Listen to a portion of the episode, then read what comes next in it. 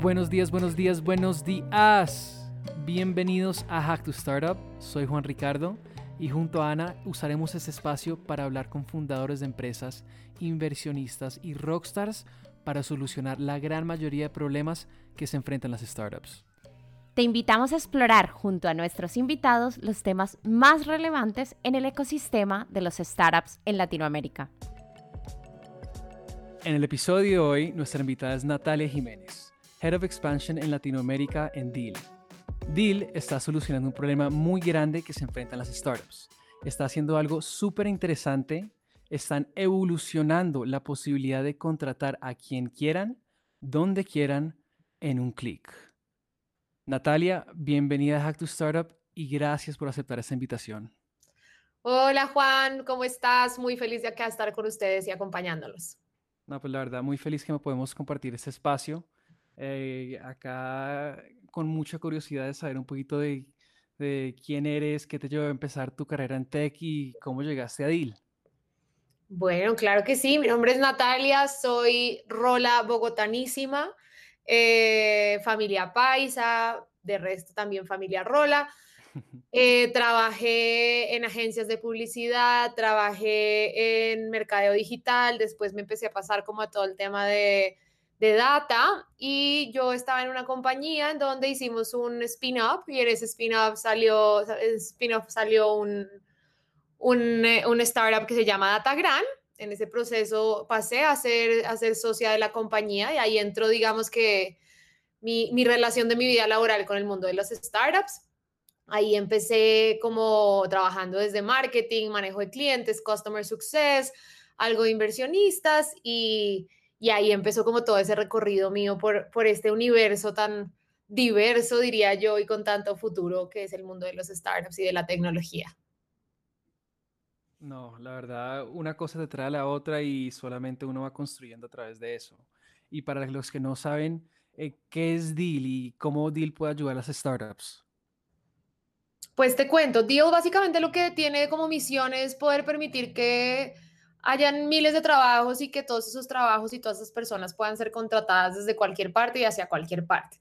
Que nuestra misión es poder entender que el mundo no, no, no debe tener fronteras, que no debe haber diferencias entre dónde estás ubicado, dónde nació tu empresa eh, o dónde está el talento para ser capaz de poder acceder a contratarlos y a pagarlos.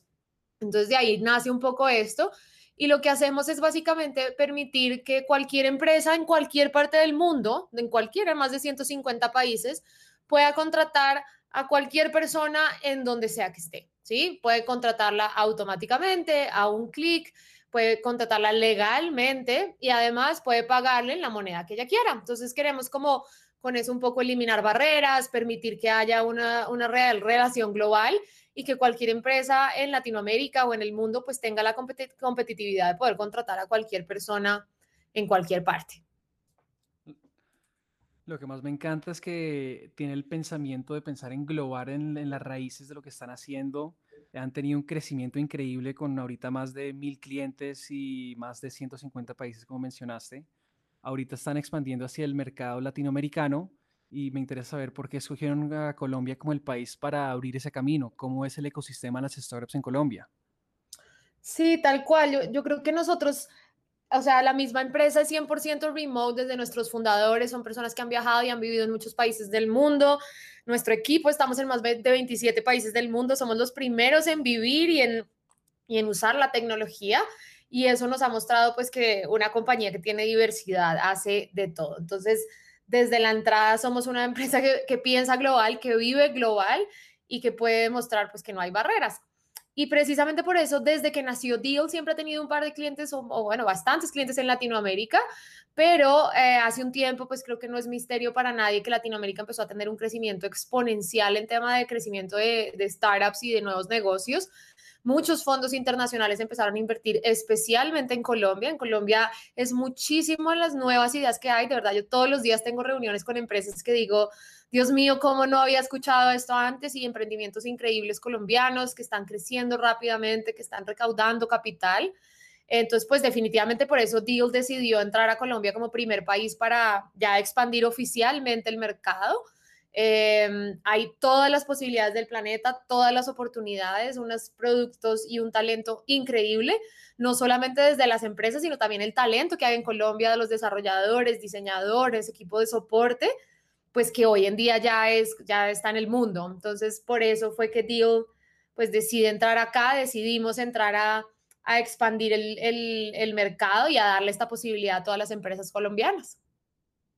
No, lo que dijiste, Latinoamérica ahorita está teniendo un boom en todo lo que se viene después de, digamos, el rap efecto que, fue creado. Y siendo colombiano, digamos, tengo un poquito de bias que yo creo que todos los, em, digamos, eh, emprendedores colombianos son unos rockstars y hay unas empresas increíbles que muy pronto van a conocer o están en, pasos de, de crecer y me da curiosidad también saber, digamos, el crecimiento de ustedes. ¿Cuál es el crecimiento que han tenido en los últimos meses y cuál crees que son las claves de ese crecimiento? Bueno, no, afortunadamente somos muy, muy afortunados. El crecimiento es realmente exponencial, es, es impresionante desde la contratación de personas, la cantidad de clientes nuevos, la cantidad de contratistas nuevos, de empleados nuevos, es, es enorme.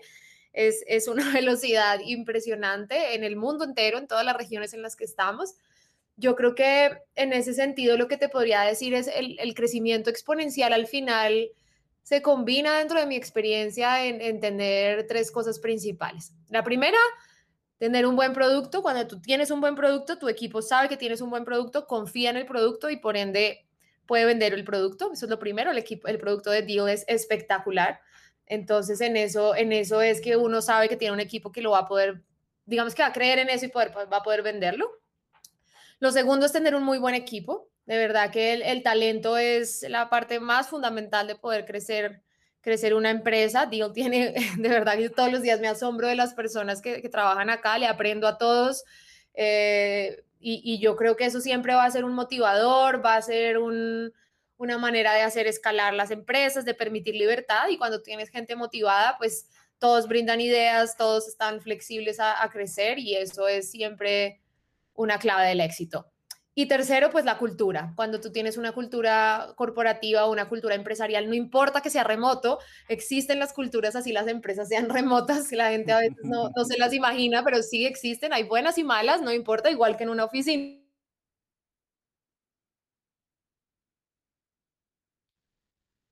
gente tiene, tiene lo que llamamos acá en Colombia perrenque o ganas, eso hace que, las empresas eh, crezcan exponencialmente. Para mí esos son los tres puntos claves para poder crecer como estamos creciendo ahora.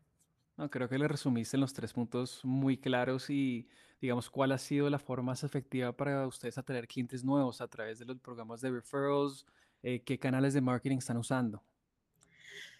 Bueno, pues nosotros eh, eh, afortunadamente hemos contado como con un mercado orgánico muy bueno, digamos que sí tenemos eh, pues estrategias, digamos, o, nos han llamado medios, o afortunadamente todo, todo el, el, boom de la entrada ha funcionado muy bien y, eso nos, genera, nos ha generado mucho mercado inbound, ¿sí? Mercado orgánico. Eh, y por el otro lado, pues también tenemos equipo de ventas. El equipo de ventas siempre está pues eh, buscando prospectos nuevos, ya sea en canales y en redes sociales o pues por email o bueno, varias, varias eh, digamos, herramientas. Pero, pero en general, afortunadamente hemos contado con una mezcla orgánica muy importante, lo que nos ha permitido también pues tener, tener una fuente de mercado bastante fluida. a mí me sonó mucho el segundo punto que dijiste anteriormente, el tema del talento, porque el talento está en el mundo entero, las empresas cada vez operan más a distancia y el valor de la diversidad es como un activo invaluable, pero no solamente la diversidad de, de dónde viene la persona, pero la diversidad de ideas que atraen a la mesa y la forma de pensar diferente. Em, ¿Cómo se compararían a las empresas nuevas que están entrando a este vertical? ¿Cuál es el, el como dicen, el secret sauce de, de Deal? No, total. Mira, yo primero creo que vivimos el producto más que nadie. O sea, somos la empresa más remota que hay, con más zonas horarias, con más tipos de visas, empleados, personas en todos los países, todas las zonas horarias, todo tipo de culturas, religiones, eh, géneros, de todo. Entonces, eso nos hace a nosotros conocer más que nadie y ser más expertos que nadie en el mercado. Llevamos, somos líderes globales en esto lo vivimos todos los días, eh, tenemos miles de clientes que lo viven, que, que ah, digamos que viven con nosotros eso. Tenemos partners en el mundo entero que llevan años ya eh, impulsando este mundo remoto, estas contrataciones internacionales. Tenemos partners como JP Morgan, que es la red global de banca más grande del mundo. Entonces, en tema de seguridad financiera, eh, eficiencia de pagos, pues también. Eh, en temas de, de, legales, pues tenemos una red de partners de más de 200 abogados en el mundo que no tiene nadie. Eh, entonces, en eso, digamos que lo que te puedo decir es como llevamos tanto en esto como somos los primeros en vivirlo, pues no vas a encontrar a alguien que te dé ni la experiencia, ni el compliance, ni eh, digamos que toda la, la tecnología que tenemos. Ahora, es un mercado enorme, es un mercado grande, es normal que haya nuevos competidores, es normal que estén entrando nuevas entes al mercado. Eso, eso pasa cuando hay un mercado que está en crecimiento, pero pues con nosotros sí definitivamente van a encontrar una solución que les va a generar toda la confianza, robustez y sobre todo la presencia internacional a nivel legal, pues que las empresas están buscando hoy. Sí, no, yo creo que lo más importante de una cultura remota es que te permite a las empresas acceder a, capital humano internacional hasta en diferentes ciudades. Eh, Colombia es un país que, como dijiste, con mucho perrenque, la, la gente hay mucho talento por todo lado y eso facilita que la gente pueda trabajar en cosas muy chéveres que están pasando. Y también tengo que decir que soy gran fan que puedan pagar en criptomonedas. Me parece increíble también. Ay, me encanta. Eso es otra de las cosas que creemos y es que la diversidad en el tipo de cómo recibir mi dinero debe estar en la decisión de uno. ¿sí? No deben obligarme a usar un banco, obligarme a hacer una billetera en línea. Entonces, por eso nosotros creemos en que hay nuevas monedas, creemos en que hay nuevos mercados y damos la posibilidad de que la persona escoja cómo quiere retirar su pago, en banco, por su billetera online, en criptomonedas, en las tres al tiempo, como cada quien quiera. Entonces, eso también genera un montón como de, por ejemplo, eh, te cuento mi experiencia personal, yo, yo no sé mucho de cripto, yo no, no conocía mucho del tema, pero cuando vi que a través de Deal, pues yo podía comprar algo en cripto, dije, bueno, pues por lo menos voy a sacar un porcentaje chiquitico de lo que yo gano y voy a empezar a invertir acá. Es mucho más sencillo, ya sé cómo hacerlo, ya tengo la interfaz para hacerlo. Antes no sabía, no me daba confianza. Entonces, pues de eso se aprende. Y, y también sobre lo que hablabas de, de los equipos diversos. Eh, en mi experiencia, lo que he vivido aquí es que la diversidad, como dices, no es solamente de dónde vienes o qué idioma hablas, sino con qué ideas vienes, qué has visto del mundo, cómo ves que funciona tu cultura, qué se hace bien, qué se hace mal, no sé, como cuando uno viaja y dice, ay, aquí funciona esto así. Bueno, eso pasa en una compañía todo el tiempo, a toda hora, cuando tienes gente de todas partes del mundo. Entonces, los productos que vas generando, todo lo que vas haciendo siempre está pensado de manera global, de manera ambiciosa, se evalúa desde múltiples puntos de vista, no solamente a nivel de género. Entonces, eso para mí es invaluable en el crecimiento del producto. No, yo creo que está en un paso más al futuro que, que todo el resto de nosotros. hay, hay, muchos, hay muchos. Yo le tengo fe porque ya hay muchas empresas con las que hablo que, que van para allá. Entonces sé que pronto llegaremos muchos a este mismo nivel. No, me, me alegra, me alegra escuchar gente pensar en, en ese sentido. Pero hablemos un poquito ahora del, del origen del trabajo remoto y la definición, porque para mí el trabajo remoto es cuando una persona puede cumplir las metas, responsabilidades laborales sin importar dónde estén ubicados en el mundo. Y si miramos un poquito del origen, el trabajo remoto existe hace siglos, pero la gente no entiende. Digamos, el trabajo remoto para mí, digamos, los grandes imperios eh, digamos como Inglaterra o cualquier, cualquiera de esos países que tiene un imperio muy grande, iba y mandaba un general a otro país a hacer eh, lo que tenía que hacer en ese país. Yo creo que el trabajo remoto siempre ha existido, lo que ha cambiado es la tecnología que nos facilita hacer ese trabajo remoto. En ese momento eran escribir cartas, después vino las llamadas telefónicas, después los email, ahorita estamos en videollamadas y creo que la pandemia aceleró todo este movimiento y ya todo el mundo se está metiendo en esta onda. Y quería preguntarte un poco de cuáles son tus hacks para la productividad que más recomiendas. No, total, estoy de acuerdo contigo. Y de, hecho, si uno, si uno no se va tan lejos, pero se va a los noventas, pues las empresas igual expandían mercado y tenían gerentes país en otros países y tenían videollamadas y se veían una vez cada dos meses o viajaban pero igual era trabajo remoto. Lo que pasa es que ahorita nos tocó a todos al lado. Entonces, de acuerdo, eso existe hace mucho tiempo. Lo que pasa es que ahora se exponenció y al hacerse ya más masivo, pues se requieren ayudas. Y hablando un poco de esas ayudas y de ese, de ese tech stack, pues yo sí insisto, insisto, insistiré siempre, si no hay tecnología, es muy complicado. Primero, comunicación, ¿sí? Entonces, ¿cómo hago para no llenarme de 350 mails diarios que me copien de lo que me copien y lo me copien y yo termino copiada en 100 correos que ninguno es para mí y ya no sé cuál es para mí? Entonces, comunicación, aprender para qué, ningún canal es bueno o malo. Yo no le he hecho la culpa al mail, ni le he hecho la culpa a Slack o a Teams, sino para qué uso qué canal. Aprender a organizarse estructuralmente para decir, bueno, las decisiones internas van por este canal, las decisiones con clientes van por este canal. Cuando hay que informar a alguien, ¿por qué canal se va a informar? Para evitar que se repita todo, que todo el mundo esté en todo y al final nadie termine sabiendo nada y no se comunique nada. Entonces, eso, digamos, sería mi primer, mi primer consejo, aclarar muy bien qué canales. Yo soy partidaria de Slack, es una herramienta para mí fundamental. Em, nosotros personalmente, yo siempre lo he manejado y es toda comunicación interna corporativa, aprobaciones, presupuestos, gestión, bienvenidas, onboardings, dudas, todo se maneja por Slack, todo, canales, integraciones, eh, que quiero conectarlo con mi mail, con el Drive, con absolutamente todo. Y por el otro lado, pues el mail lo uso más a cara a, los clientes, ¿no? El mail o WhatsApp. WhatsApp interno nunca. Es mi, mi recomendación, lo que a mí me ha funcionado. Sin embargo, nuevamente, no es que un canal sea bueno o malo, lo importante es definir los roles para uno no enloquecerse un poco. Entonces, eso digamos en cuanto a comunicación. Lo otro, pues ya es un tema de data. El que no quiera oír de eso se va a quedar atrás tarde o temprano. O sea, ya no hay una sola industria que no requiera data e información cada vez va más rápido, cuando es virtual hay que tener transparencia y la única manera de tener transparencia con tu equipo cuando está virtual es teniendo data clara, teniendo data pública para tus empleados, para tus equipos de trabajo. Entonces, dashboards de información, tener data inteligente, empezar a gestionarla de manera eficiente, que la gente aprenda cómo manipular la data, pues cómo puede generar gráficas, cómo puede hacer cuadros, para que al final todos se sientan conectados trabajando por lo mismo, sepan qué está pasando con la compañía sin tener que estar todos en un mismo espacio de trabajo. No, eh, entendido.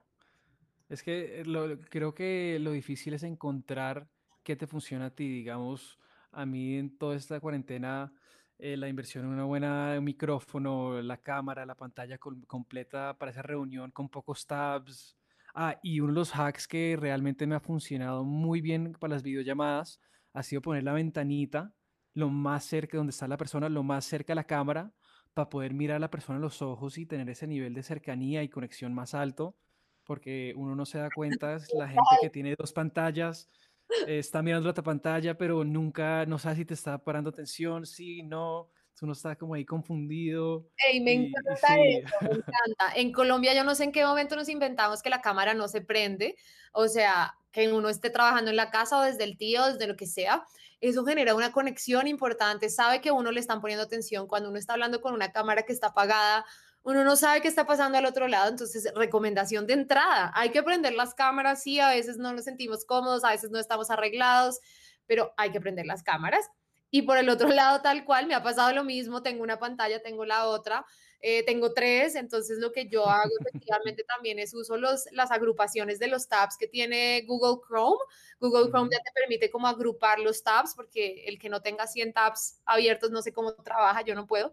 Eh, y por el otro lado tengo un monitor, tengo un monitor que conecta a mi computador, ese monitor me permite como si quiero tener alguna ventana abierta, por ejemplo, para tomar notas o para hacer seguimiento, pues lo tengo al lado y con eso puedo usar la pantalla principal para hablar con la persona y, y hacer eso al tiempo sin cuando uno comparte pantalla o algo que no puede tener las dos cosas. No, completamente de acuerdo, pero a mí me encantó lo que dijiste de tener claro el canal de comunicación, porque además uno, uno no mezcla qué está pasando con si alguien me escribe personal o es de trabajo. También eh, trabajar con WhatsApp versus Slack es, es solamente poder organizarte de la mejor manera para, para, para estar listo para lo que se te venga. Total, igual las cámaras, hay gente que usa las videollamadas para ver, sentémonos a ver qué hacemos. No, pues haga un documento, haga el debrief y use las llamadas exclusivamente para discutir, para próximos pasos, para, venga, no estamos de acuerdo, evaluemos, pero a veces se vuelven las llamadas para pensar, para planear, para ejecutar, para oír, para ver presentaciones de 500 slides que se pueden ver anteriormente. Entonces yo sí creo que, que igual con las videollamadas hay que evaluar bien cuál es la agenda, eh, no se ponga a hacer una presentación de 200 slides, mándela antes si lo necesita y aproveche las llamadas para ver si hay dudas, si quieren enfocar en algún punto. Pero creo que ahí es donde están sufriendo muchas empresas y es que, claro, se volvió el único recurso y y es agotador estar enfrente de una llamada todos los días. Sí, además también la gente que trabaja desde la oficina no sabe cuándo parar, porque si tú me escribes a mí a las 10 de la noche y estoy en mi casa y mi oficina queda a dos pies de mi cama, pues no sé cuándo, cuándo pararme, cuándo no, cuándo seguir. Y no, es un tema muy curioso. Además, yo estaba hablando con un amigo hace poco sobre el, digamos, el futuro de trabajar remotamente y nos dimos cuenta que realmente trabajar remoto es una ventaja gigante para las startups, pero donde vemos el problema es para las empresas institucionales, las empresas grandes que ya van acostumbradas a, ir a la oficina, a verse, a hacer todo en persona, que les va a costar un poquito de tiempo hacer ese ajuste. Total, total. Efectivamente, pues como en todo, o sea, eso sí es teoría básica de negocios, las empresas pequeñas son flexibles, se adaptan rápido, las grandes les cuesta más porque pues hay muchos procesos, muchas normativas que hace que sea mucho más complicado. No significa que no se pueda. Tengo testimonios de empresas enormes que están haciendo este tipo de cambios, que están buscando y se van a volcar tarde o temprano, les toca porque el talento lo van a perder si no es así pero efectivamente el reto, el reto es más grande para el corporativo porque tiene muchos más eh, digamos que preconceptos, bias, eh, buenas prácticas que ha venido aprobando con el tiempo, pues que, que, le va a tocar reemplazar. Entonces, sí, sí, sí es un poquito más difícil, pero, pero ya vamos tarde o temprano todos, nada que hacer. Vamos poco a poco, poco a poco. Y, bueno, ¿qué consejo le darías a esos emprendedores que están cerrando sus oficinas y están implementando trabajar fully remote ahora? ay, que se lo gocen. de verdad, yo creo que una vez se asusta, se estresa, que lo disfruten, que van a haber errores, que va a haber momentos donde no sepan qué hacer, que va a haber momentos donde alguien se va a quejar, que puede que, perda, que pierdan una parte del talento de alguien que no se adaptó, eh, pero al final que management, mientras el equipo de dirección esté alineado, mientras la gerencia sepa para dónde va, eh, tarde o temprano la empresa se va alineando, la gente va poniendo ideas, que detecten muy bien quiénes son esas personas, yo los llamo embajadores de cambio, que son quiénes esas personas, son esas personas que empujan, que dan ideas y que los aprovechen, los empoderen, los motiven, porque esas personas van a ser las que van a contagiar a los demás a trabajar así.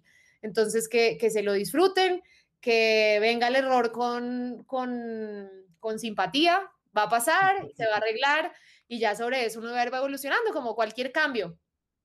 A mí me encanta que lo pusiste en la forma que se lo gocen, porque el premio de ser fully remote son dos cosas, autonomía y libertad.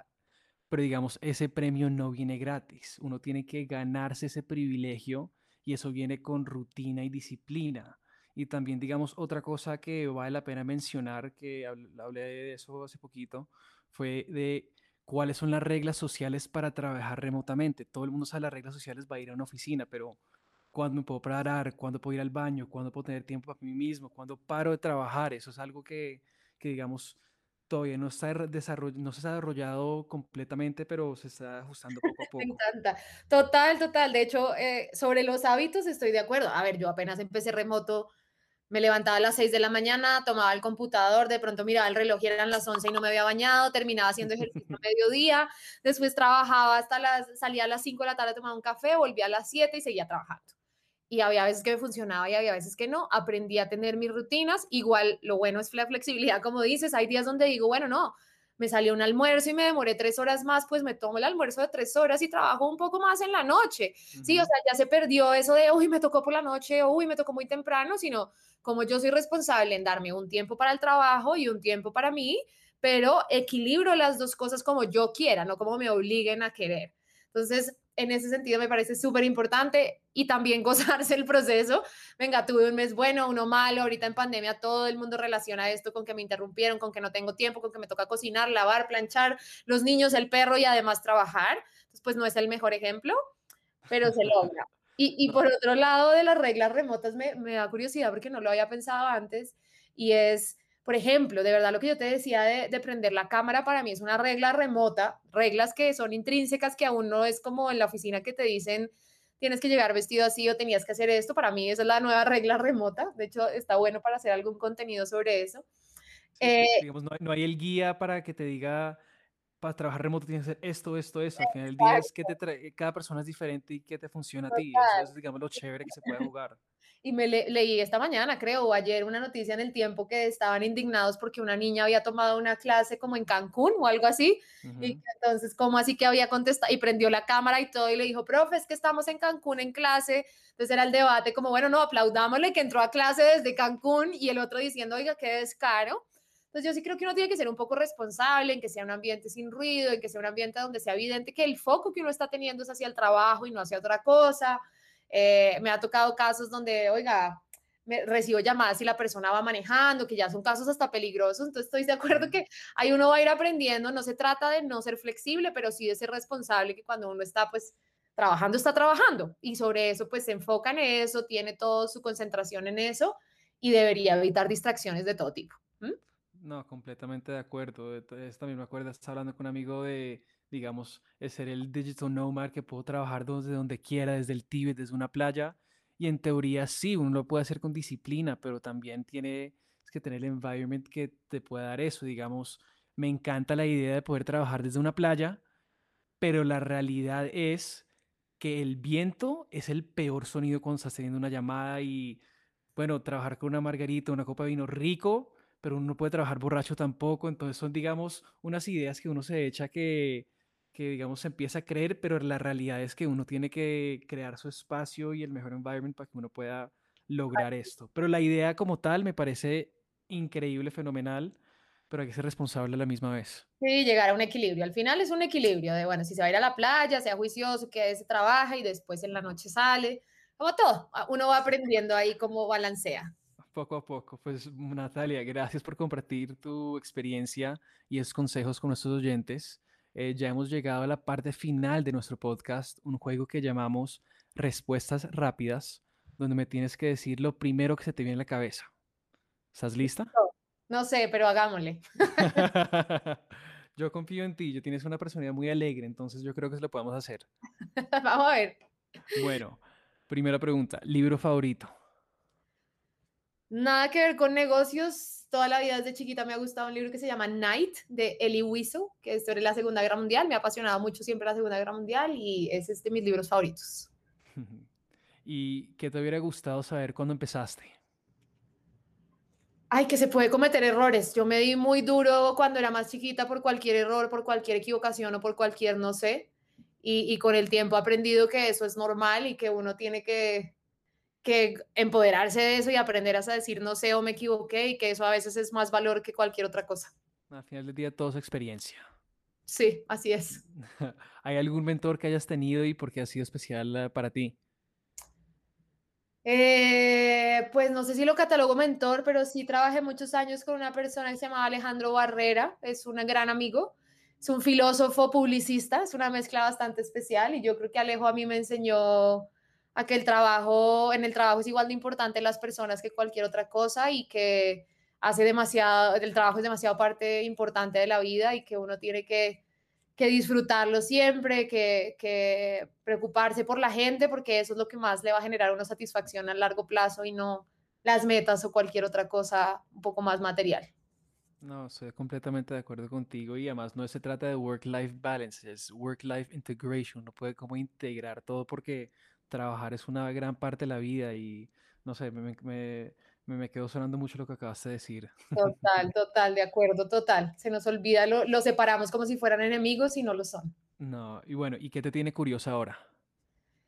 Me tiene curiosa cripto. El mundo de las criptomonedas me tiene muy curiosa. Yo no sabía mucho de eso. Ahora estoy leyendo un poco más. Tengo mucho contacto con también empresas aquí en Colombia que están impulsando eso. Entonces, estoy tratando de aprender un poco más de eso porque poco sé. Mira, y si pudiera resolver cualquier problema en el mundo, ¿cuál sería? Uy, eh, cualquier problema en el mundo, yo creo que intentaría solucionar el problema de la inequidad. Creo que eso para mí es lo que nos afecta más a nivel de distribución monetaria, a través de oportunidades, de personas eh, muy infelices o de personas con muchas cosas igual infelices. Creo que si fuéramos un poco más equitativos, eh, el mundo sería muy diferente. De acuerdo. ¿Y a quién te gustaría que entrevistemos a nuestro podcast como próximo invitado? Eh, pues, a ver, que se me ocurra rápidamente, conozco a Martín. Martín es un gran amigo de soyhenry.com, una startup Y Combinator también una empresa que está haciendo algo muy chévere y es que decidió entrenar a personas para ser desarrolladores y les ayuda a conseguir trabajo. Tiene un modelo de, negocio bastante chévere, me parece una persona muy pila. Entonces, pues así que se me ocurre rápidamente que lo podía entrevistar a él. Pues me parece espectacular. Pues bueno, espero que todos hayan disfrutado tanto como yo. Fue un placer conectar contigo y tenerte como invitada en Hack to Startup. Y última pregunta, ¿hay alguna red donde nuestros oyentes te puedan seguir a ti o a Dil? Sí, claro que sí. Eh, mi LinkedIn es Natalia Jiménez Monroy, ahí me pueden encontrar, ahí publico bastante, entonces invitados todos a conocer un poquito más de estos tips de trabajo remoto. También nuestra página web, pues www.letsdeal.com, ahí pueden encontrar información, si quieren hacer un demo, agendar algo, nos pueden ver por ahí. Y en Twitter mi arroba es natism2, entonces también me pueden encontrar por allá. Natalia, mil gracias por haber sido parte de esta aventura con nosotros. No, Juan, a ti por invitarme, me encantó este espacio y espero que podamos hacer muchas más cosas así durante el año y que mucha gente se anime a este nuevo estilo de vida. Pues bueno, así será. Bueno, que estés bien. Igual. Si te gustó nuestro programa, ayúdanos a crecer. Comparte este episodio, dale like en Apple Podcast y síguenos en Spotify. También pueden conectar con nosotros vía Instagram y Twitter, arroba hack startup. Ahí pueden decirnos qué tal les pareció el episodio, a quién les gustaría que entrevistemos o simplemente disfrutar de nuestro contenido. Nos vemos el próximo jueves.